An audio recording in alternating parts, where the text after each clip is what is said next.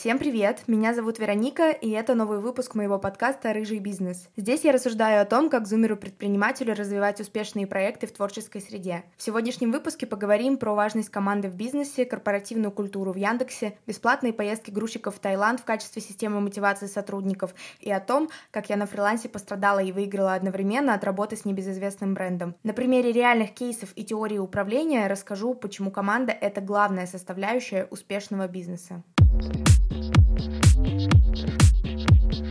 Я по своей натуре экстраверт, и для меня, правда, очень важна коммуникация с людьми. И исходя из этого, я достаточно много общаюсь с людьми. И работа не стала исключением на протяжении всех своих проектов, будь то постоянная работа в онлайн-школе или просто какие-то временные проекты, съемки для брендов, для кампейнов и так далее. Э, я всегда коммуницирую, и через меня проходит много людей, стилисты, визажисты, фотографы, модели и так далее. Соответственно, за все это время я могу сделать какие-то выводы по поводу того, а какую вообще роль играет команда в том или ином проекте. Неважно, это видеоиндустрия или просто какой-то бизнес. Помимо того, что я сублимировала свой личный опыт, у меня есть еще и какие-то собственные фундаментальные ощущения, которые я получила благодаря общению с разными людьми, благодаря изучению каких-то теорий, той же самой высшей школе экономики, которая транслирует постоянно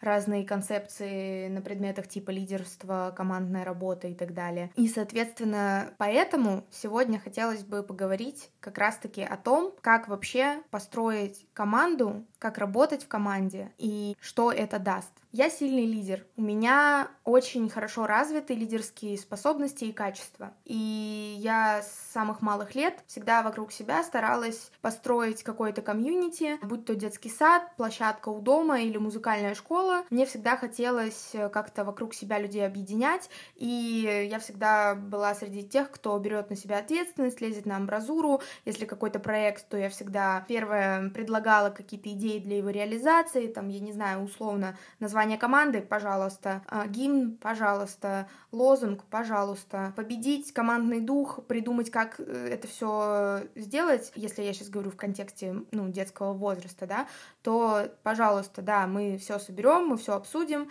я всех сплочу, всех созову, подбодрю, вдохновлю, и мы все вместе это сделаем. Уж такая вот я по натуре. Но при этом я четко убеждена, что лидерами, конечно, рождаются, но в том числе ими возможно стать. Потому что на сегодняшний день существует неимоверное количество разных концепций, разных теоретиков, которые уже сто раз описали о том, как это надо сделать правильно, что это целая наука, целая теория о том, что есть разные типы лидерства, есть разные типы управления командой, целом есть разные лидеры, у которых те или иные качества преобладают, и в тех или иных жизненных ситуациях и бизнесовых ситуациях тоже не все лидеры подходят, и они должны уметь меняться и подстраиваться под контекст, ну, если мы говорим про бизнес. Вот, и это все не я придумала, слава богу, это вот э, хотите помучить себя, приходите на любой курс факультета менеджмента Высшей школы экономики. Спойлер не рекомендую, тоже будет отдельный выпуск о том, как я отношусь к высшему образованию. Но, тем не менее, если серьезно, то как минимум я рекомендую прочитать одну из моих самых любимых книг Адизеса «Идеальный руководитель». Почему им нельзя стать и что из этого следует. Реально, его концепция про модели управления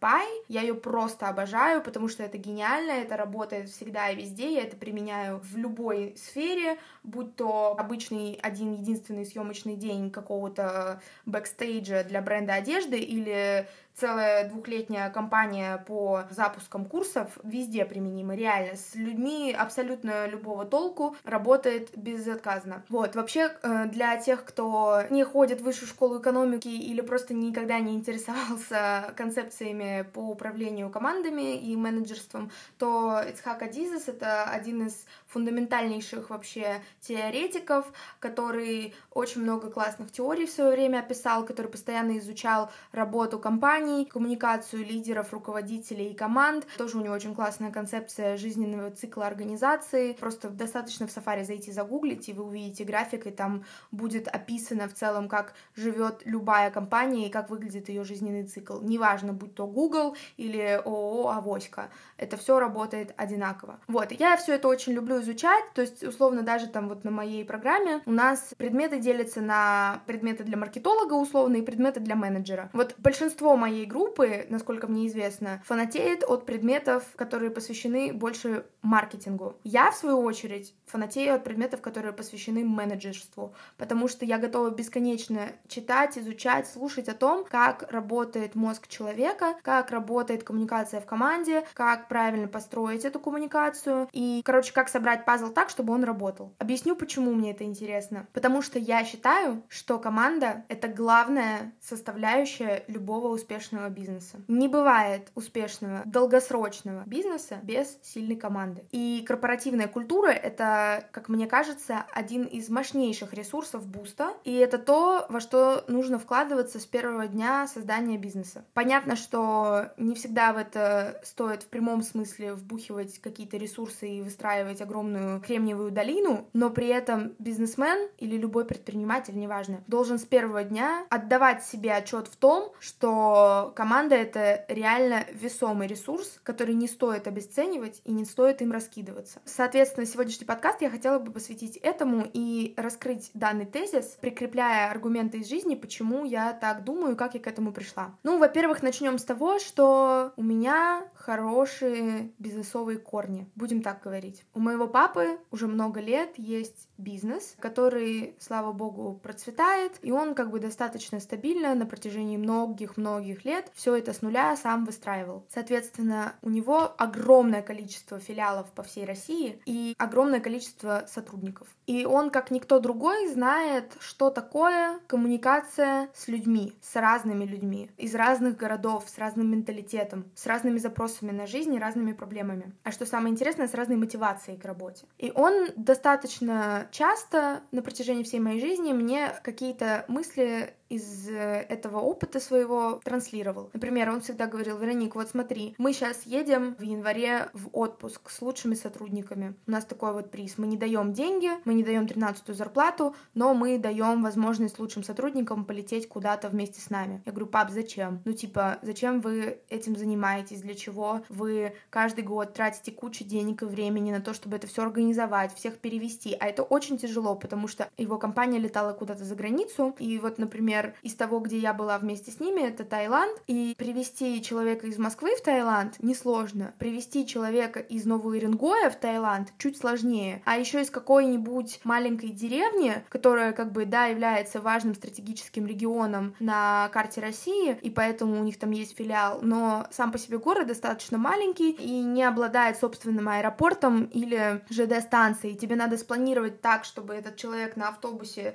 с какими-то другими людьми отправился в ближайший город-миллионник, оттуда полетел в Москву, в Москве все в аэропорте сконнектились, и уже оттуда одним самолетом полетели туда, куда финально была выбрана точка назначения. И это все очень тяжело и энергозатратно. И, конечно же, проще дать просто премию сотруднику, которую он будет тоже очень сильно рад. На что мне папа всегда говорил о том, что деньги не принесут такой пользы, как принесет поездка, потому что эти деньги будут потрачены на еду, одежду для ребенка, продукты, поход в больницу, ну, в общем, на какие-то бытовые штуки, которые не принесут удовольствия и кайфа. Очень редко сотрудники эти деньги тратят на какой-то чил, релакс и отдых, потому что все люди взрослые, всем денег всегда не хватает, у всех есть какие-то обязательства, ответственность, и поэтому премиальные обычно уходят на какие-то семейные растраты. Соответственно, отпуск себе никто не купит, и этот отпуск лучше оплатить сразу, чтобы у человека не было вариантов выбора. Потому что, естественно, все бы выбирали отпуск, если бы не кандалы взрослой жизни, чувство ответственности и понимание, что, блин, да, очень хочется в отпуск, но сейчас эти деньги целесообразнее потратить там ребенку на подарок или на учебники и так далее. Понятно, что я не говорю, что так делают все люди, есть те, кто не обладают абсолютно чувством ответственности и как раз-таки тратят абсолютно все непонятно куда. Люди разные бывают, но тем не менее, это крутой инструмент для того, чтобы точно дать сотруднику возможность отдохнуть.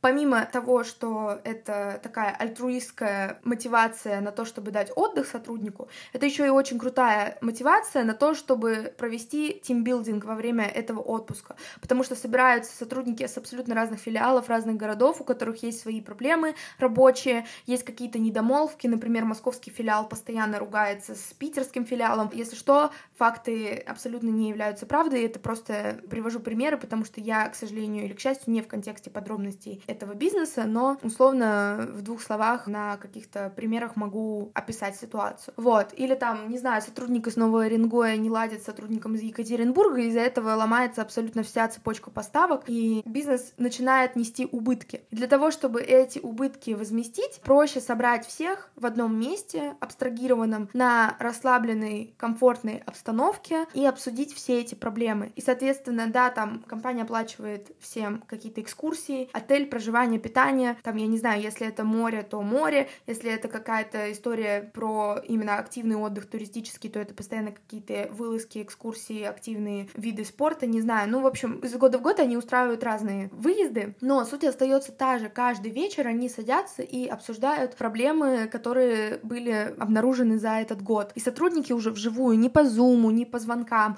а вживую предъявляют друг другу какие-то претензии или просто обсуждают какие-то ситуации и вместе с главным руководством решают, как их избежать, как их решить и как сделать так, чтобы бизнес оптимизировался, развивался и дальше приносил прибыль, а не уходил в какие-то убытки и не терял какие-то деньги, да, или там нематериальные ресурсы только потому, что люди не смогли договориться. И вот папа топит за то, что и всегда топил за то, что это супер важно. И как раз-таки, если ты не будешь на одном языке разговаривать со своими сотрудниками, то компания перестанет работать в какой-то момент. Поэтому очень важно держать руку на пульсе, не зазвездиться, не перестать видеть очевидные вещи, когда там, например, не знаю, бизнес долго идет в гору, все отлично, и директор там, я не знаю, SEO или просто какой-то человек, занимающий высокую должность, решает, что он теперь крутой, что ему теперь море по колено, а вот эта вся челядь, это вот все на амбразуры отправляются люди, и тебе не, нет дела до их проблем. И что типа, где ты и где они. Вот так нельзя, так не работает. Это всегда позиция проигравшего. И она может быть сладка в краткосроке, но в долгосроке она приносит просто колоссальные убытки. И нужно быть стратегом и понимать это на самом начале пути. Мне всегда было очень интересно слушать эти рассказы, потому что, опять же, я по натуре управленец, и мне как-то с детства всегда было интересно, как вообще происходят процессы управления командами на каком-то серьезном уровне, когда это уже не просто какой-то конкурс в школе, где вам надо сплотиться и что-то сделать, там,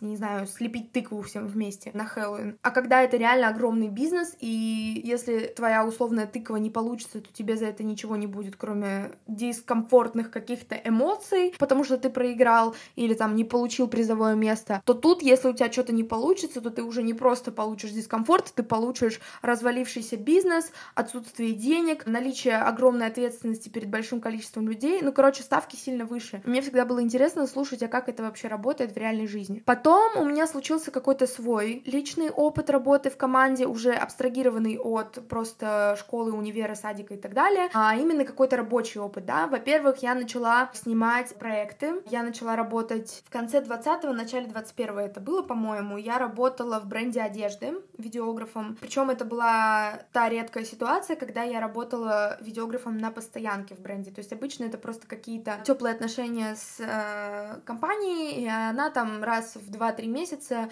пишет и говорит о том, что вот, Вероника, здравствуйте, мы бы хотели снять новый проект, надо вот это, вот это, возьметесь ли вы за это. Все, то есть как бы я не числюсь как постоянный видеограф в штате. И вот это был тот редкий случай, когда я числилась как видеограф в штате, и стабильно два раза в неделю у нас была съемка контента для запрещенной социальной сети бренда. Вот, и, соответственно, там я впервые столкнулась с тем, что такое рабочая команда, когда у тебя есть штат сотрудников, и ты два раза в неделю с ними делаешь какое-то общее дело, и результат твоей работы зависит не только от тебя, но и от других специалистов. Соответственно, тогда я впервые столкнулась с тем, что все не так радужно и прекрасно, как я себе представляла, а мои лидерские качества не всегда помогают мне добиться идеальных результатов, потому что бывают моменты, когда, наоборот, они мне даже мешают, и я на самом деле не настолько грамотный коммуникатор, насколько я думала. И тогда я столкнулась с тем, что у меня не сложились отношения с SMM-щиком бренда, она почему-то стала не сильно позитивно относиться ко мне, а, я это очень сильно сильно чувствовала, понимала, что она вставляет мне палки в колеса периодически. Я не знала, как это нивелировать в силу неопытности, в силу того, что мне было 17 лет, а ей было там условно 28 на тот момент примерно. Но, тем не менее, тогда я впервые столкнулась с тем, что, блин, надо учиться выстраивать коммуникацию с разными людьми, даже с теми, которые как бы мне не очень приятны или которые изначально ко мне негативно относятся. Потому что это важно, потому что потом я за это получаю, и это влияет напрямую на мою работу. То есть если в школе можно было человека, который тебе не нравится, тупо не взять в свою команду и там показать ему злобный факт и сказать, что чел, иди, гуляй, у меня тут команда мечты, то в работе это не всегда так. Иногда ты должен интегрироваться в команду, с которой тебе, может быть, некомфортно, или кто-то тебе не нравится там, или там устоялись какие-то свои правила, и тебе теперь надо в эту экосистему как-то залезть, чтобы и не потревожить никого, и при этом стать частью этой экосистемы. Это всегда про адаптацию, про умение настраивать коммуникацию со всеми. И тогда я поняла, что да, прикол, в жизни это работает не так. А надо начинать учиться, понимать, как это работает, и как вообще простраивать коммуникацию со всеми, вне зависимости от каких-то личных предпочтений, желаний и предрассудков. При этом в этом же бренде я очень хорошо подружилась с продюсером а, съемок. Ее зовут Вера. Мы до сих пор общаемся находимся в потрясающих отношениях. Вера, привет. И, соответственно, с Верой у нас сложились теплые отношения. Я не могу сказать, что мы близко общались. Нет, мы просто поддерживали классную коммуникацию на съемках. И все, что касалось работы, проходило без сучка, без задоринки. И, соответственно, это был мой какой-то такой первый опыт работы в команде. В какой-то момент эта история закончилась тем, что я оттуда ушла, потому что мне было некомфортно, это очень много занимало у меня энергии, достаточно токсичное было руководство, я очень часто под конец начала вообще чуть ли не плакать после того, как получала правки на корректуру своих роликов, просто потому что люди платили копейки, а, хотели платили в индустрии, к сожалению, такая фраза часто используется. Это был ровно тот случай, поэтому это сотрудничество достаточно быстро закончилось, то есть проработала я там суммарно месяца 4. И примерно в этот же период, под конец работы в этом бренде, я уже устроилась на другую работу, увидела вакансию в как раз-таки онлайн-школу мобильного монтажа. Я туда очень давно хотела, в статусе любого человека. Я была готова, честно, пойти туда работать уборщицей, потому что я знала, что мне лишь бы туда попасть, я себя покажу, и ребята поймут, поймут, что на самом деле, несмотря на свой возраст, я достаточно крутая, умею многое, и, что самое главное, открыто, трудоспособна и схватываю все на лету. Так и получилось. Изначально я пошла туда ассистентом продюсера, меня взяли. Как говорила потом продюсер, она охренела сначала с моей наглости, но потом, познакомившись со мной лично и почитав мое резюме, она поняла, что наглость имеет место быть, и я не просто говорю о том, что я крутая, я на самом деле крутая. Вот, это было, конечно, очень приятно слышать, особенно когда тебе, ну, на тот момент уже 18, 15, это классно. Вот, и, соответственно, устроилась я туда ассистентом продюсера, уже через два месяца стала продукт-менеджером и продюсером постпродакшена, и все, и пошла-пошла в гору, это был крутой experience, все дошло до того, что я уже самостоятельно запускала продукты, запускала курсы совместно с командой, мы делали запуски, которые периодически достигали отметку в 20 миллионов, и это было, конечно, сногсшибательно, потому что ты чувствуешь, что ты делаешь что-то крутое, ты чувствуешь, что ты делаешь что-то очень масштабное, ты получаешь от этого невероятный отклик э, от покупателей, от команды, и это правда то, что меня заряжало. Но у этой истории есть и другая сторона медали, которая гласит, э, что ты работаешь по 15 часов в день, без выходных, у тебя постоянно какие-то ссоры, скандалы, споры с руководством, с командой, тебе постоянно нужно, несмотря на свою усталость, вечные недосыпы, придумать, как это все собрать вместе, чтобы это все работало, проконтролировать работу не только свою, но и всех сотрудников, чтобы каждый выполнил свои задачи правильно, чтобы это все потом собралось в единый пазл, а еще, как всегда, естественно, горят дедлайны. И вот это, конечно, был очень крутой опыт с точки зрения реального управления командой. И вот за это время я многому научилась, и многие мои тезисы теоретические нашли отклик на практике. Я поняла в очередной раз именно на рабочей практике, насколько важна работа в команде, насколько важно вкладываться в команду, потому что это главный ресурс любого бизнеса. Как я к этому пришла? Начнем с того, что нематериальная мотивация сотрудника стоит гораздо дороже материальной мотивации. Во-первых, начнем с того, что в целом важно премировать сотрудника, потому что когда это отсутствует,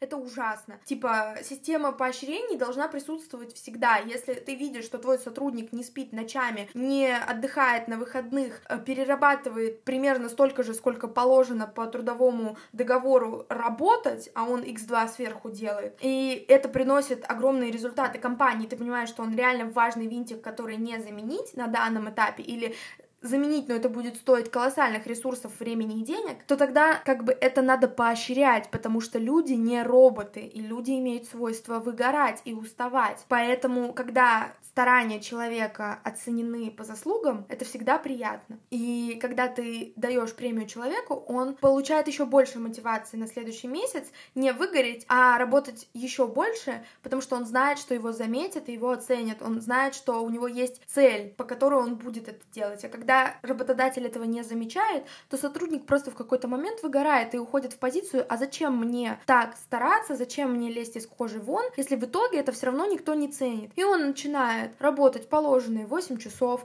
он без 5-7 уже стоит у двери офиса и ждет, когда будет ровно 7, чтобы отчалить домой и заниматься своими делами.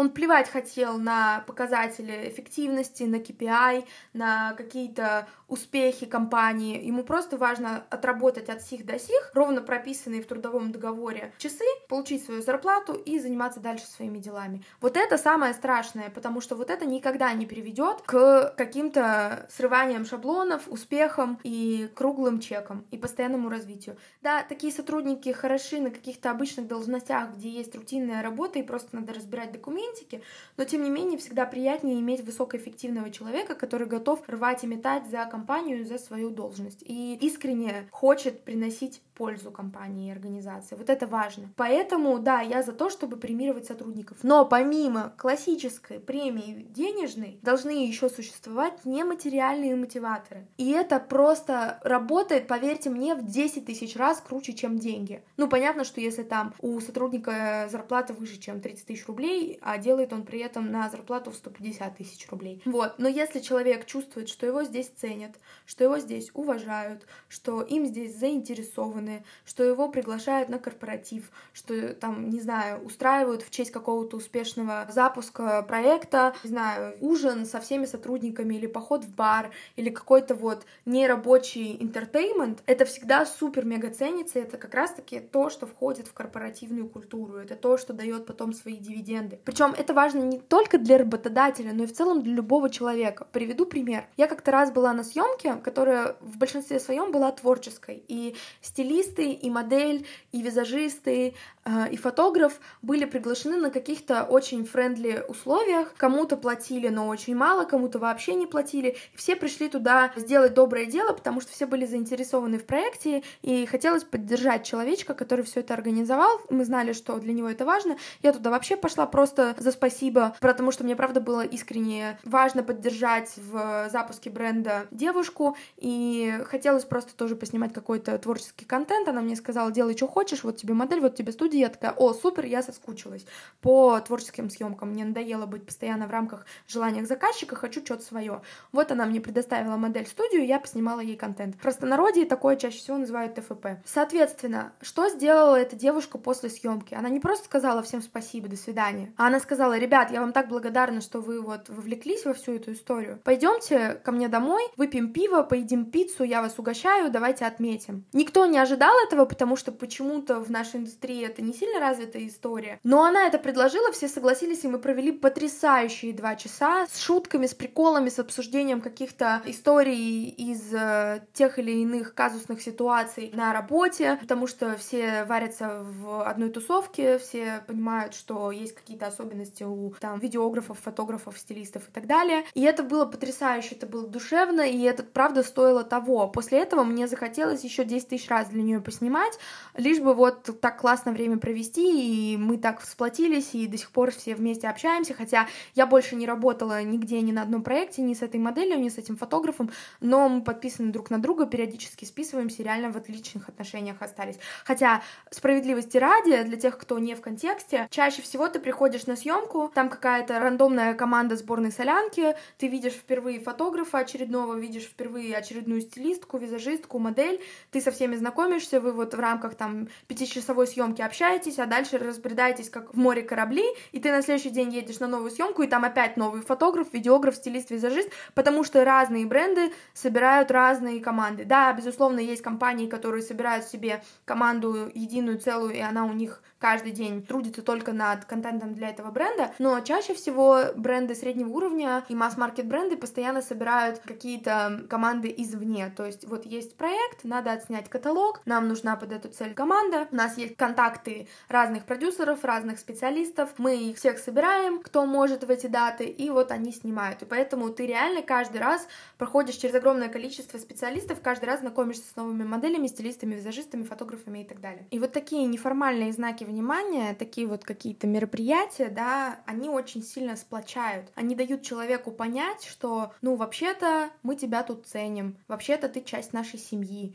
И вообще вот эта пропаганда какой-то семейности, это то, что очень сильно привязывает человека, и он потом многие годы не может уйти с работы, как минимум потому, что он влюблен в команду, в организацию, он понимает, что ну как я брошу, это же моя семья. И это очень важно, потому что когда вашего сотрудника придут хантить другие корпорации, он не уйдет, он вас не кинет, потому что он скажет, ну как же так, я ради денег не пойду, да, там будут платить выше на 20 тысяч рублей зарплату, но мне это не интересно, потому что здесь моя семья, здесь я получаю не только деньги, здесь я еще получаю классный энергетический обмен, у меня здесь друзья, у меня здесь свои какие-то приколы, фишки, а там я никого не знаю, там мне никто не нужен, и вообще я здесь себя чувствую как сыр в масле. И это важно, потому что если этого не будет, то когда ему предложат зарплату на 20 тысяч рублей выше, он побежит, как первая крыса с корабля. И ты будешь сидеть потом и думать, черт подрал бы. Ну вот эти 20 тысяч рублей, они мне погоды бы вообще не сыграли, если бы я поднял ему зарплату. Вот что я сделал не так, что он не пришел ко мне с вопросом о том, что, блин, я хочу поднять зарплату на 20 тысяч, потому что мне предложили вот там, а он убежал сразу туда, не задумываясь, да потому что его тут ничего не держит абсолютно, потому что он сюда просто ходит как на каторгу, и уже последние три часа рабочих смотрит на часы в ожидании ожидании, когда же, например, наконец-то наступит 7 часов, чтобы уже поскорее пойти домой, заняться своими делами, которые ему интересны. Чтобы пойти там на йогу, к ребенку уроки делать, ужин готовить, фильм смотреть, сериал, но только бы не работать, потому что это кринжатина полная, это то, что его не вдохновляет, то, что вносит деструктив в его жизнь. И вот важно, чтобы таких чувств у сотрудников не было, потому что тогда они будут работать куда эффективнее, и польза от этого тоже будет вдвойне больше. Помимо того, что это важно понимать работодателю, это также важно понимать вам как сотруднику, потому что, во-первых, это тоже то, что нужно ценить, если у вас это есть на работе, то цените это, это есть не везде. Есть огромное количество компаний, в которых сотрудники вынуждены работать только потому, что они боятся не найти новые работы, боятся потерять стабильную зарплату, боятся потерять свое место и какую-то социальную принадлежность. И они терпят там полную апатию, депрессию, нежелание вообще ходить, что-либо делать, издевательство начальника, оры, крики, отсутствие вообще какой-либо уважения корпоративной культуры и так далее, но сидят там вот потому, что у них какие-то есть страхи или нет возможности сменить работу. Вот, поэтому если у вас э, классная компания, и вы думаете о том, что, блин, ну, наверное, так везде, наверное, стоит подумать о том, чтобы уйти, нет, так далеко не везде, к сожалению. Это первый момент. А второй момент, вы должны понимать, когда приходите на ту или иную работу, что у каждого коллектива есть какая-то своя устаканившаяся экосистема, в которую вы вклиниваетесь. И важно уметь грамотно простраивать взаимоотношения с сотрудниками, с коллегами, не только в статусе работодателя, но и в статусе сотрудника, потому что это в том числе принесет вам дивиденды. Если вы наладите отношения с коллегами, то потом эти коллеги смогут вас, например, спасти в какой-то ситуации, когда вы что-то забыли сделать или вы не знаете, как что-то сделать, они вам помогли, подсказали. Или когда, например, вам нужен какой-то совет или вовлечение этого сотрудника или данные от этого сотрудника. Ну или банально просто хочется в пятницу вечером в бар сходить, а не с кем. Или потом, когда работодатель будет опрашивать, а кто вообще что делает, да, Вася, оцени, как ты считаешь, твои коллеги справляются со своими обязанностями, стоит ли мне повышать им зарплату, стоит ли мне дать им премию. Вот в ваших интересах, чтобы сотрудник сказал, да, он охрененный чувак, вы обязательно должны дать ему премию, потому что он очень крутой сотрудник, он очень круто справляется со своими обязанностями, на него можно положиться, он ответственный, и он всегда все сдает в срок. Поэтому человеческие отношения — это очень крутой ресурс. Если научиться им правильно распоряжаться, то с этого можно потом получить много выгод. И точно так же, если не научиться им правильно распоряжаться, то потом будет большое количество проблем, и что самое интересное, чаще всего люди даже не осознают, откуда эти проблемы идут. Был у меня такой пример в жизни. Мальчик-видеограф пришел после меня как раз-таки на работу в бренд одежды, с которого я ушла в 18, проработав там 4 месяца. И его оттуда благополучно турнули в какой-то момент, потому что он просто не смог наладить отношения с людьми. Да, он был очень крутым креатором, он был сильнее меня на тот момент по съемке, по монтажу, но он был просто полнейшим идиотом в плане общения с людьми, супер странный асоциальный человек. В целом просто мне потом давали обратную связь по нему, и все говорили, что ну невозможно просто с человеком общаться, о чем-то договариваться,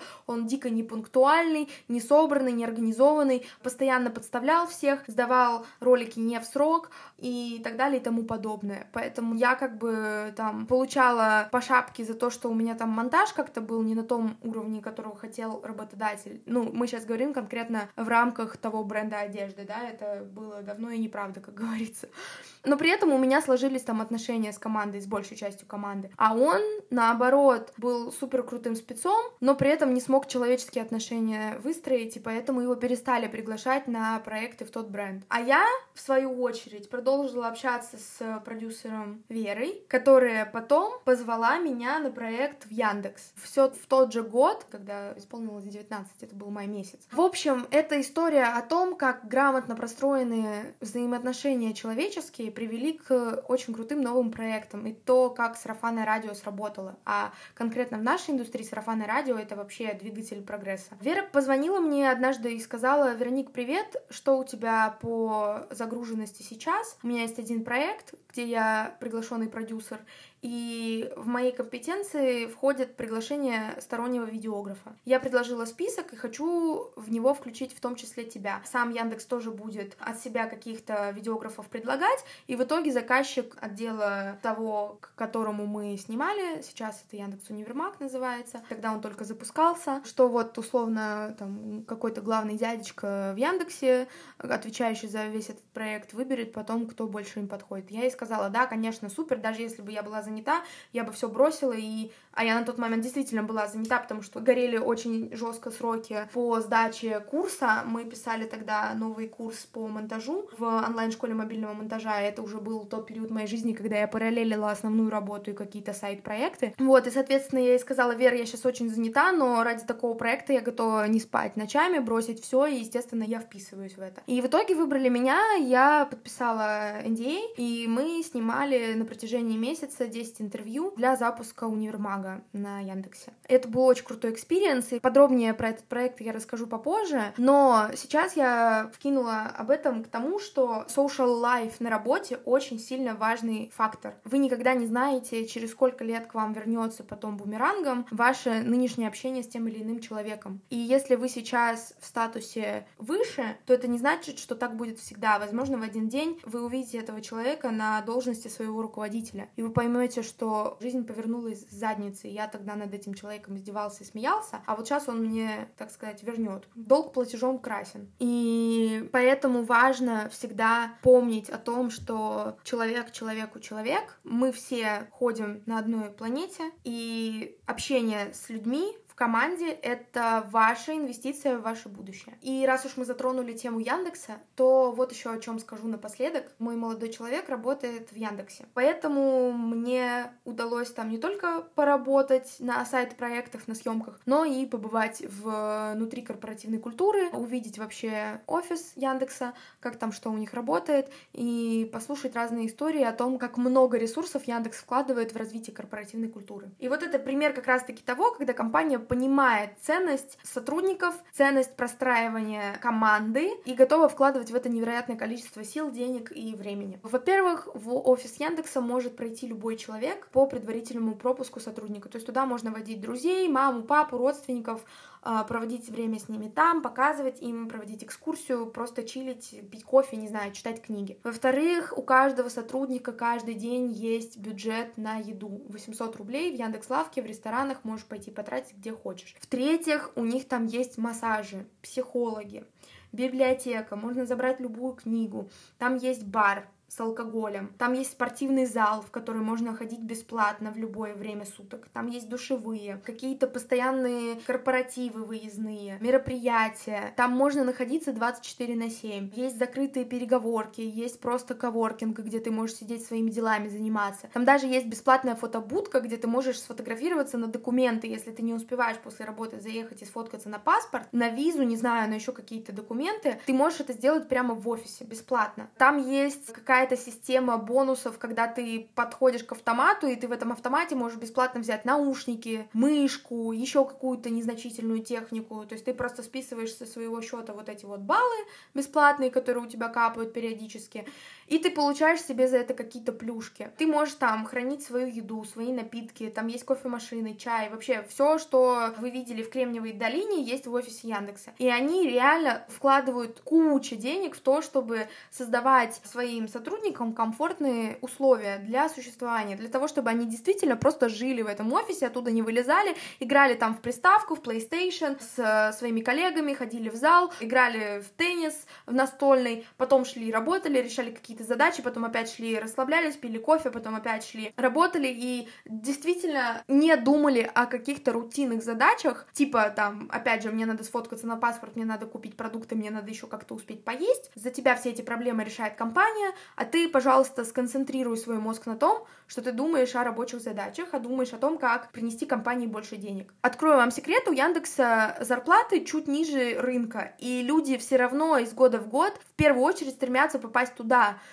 потому что они понимают, что да, возможно, мне там будут платить на 20 тысяч меньше, чем условно в какой-то другой корпорации огромной, типа Озона, Сбера и так далее. Но зато я получу крутые проекты, крутые кейсы, сильное комьюнити, умных людей, офигительную корпоративную культуру со всеми вытекающими, и я хочу там находиться, я готов жертвовать этими 20 тысячами ради нематериальных ресурсов. И это очень круто. Я считаю, что это то, что в свое время время руководство Яндекса просто взяло за аксиому и пользуется этим по сей день. И очень круто этим пользуется. Вот, пожалуй, на этом я подведу черту и скажу, что я для себя достаточно четко определилась на данном жизненном этапе, что я считаю команду реально самым главным ресурсом любой организации, и это то, во что я лично буду всегда вкладываться, и вижу в этом будущее реально, потому что люди — это не роботы, и важно важно это помнить, человеческие ресурсы. Несмотря на то, что мы сейчас вступили в эру нейросетей, люди все еще остаются очень важным, значимым ресурсом, в который, правда, стоит вкладываться. Поэтому всем рекомендую задуматься на этот счет, переоценить степень своего вовлечения в общение с окружающими вас людьми, будь то работа, учеба или другой любой социальный институт, и как-то подумать о том, а как вы вообще можете грамотно простроить коммуникацию с окружающими,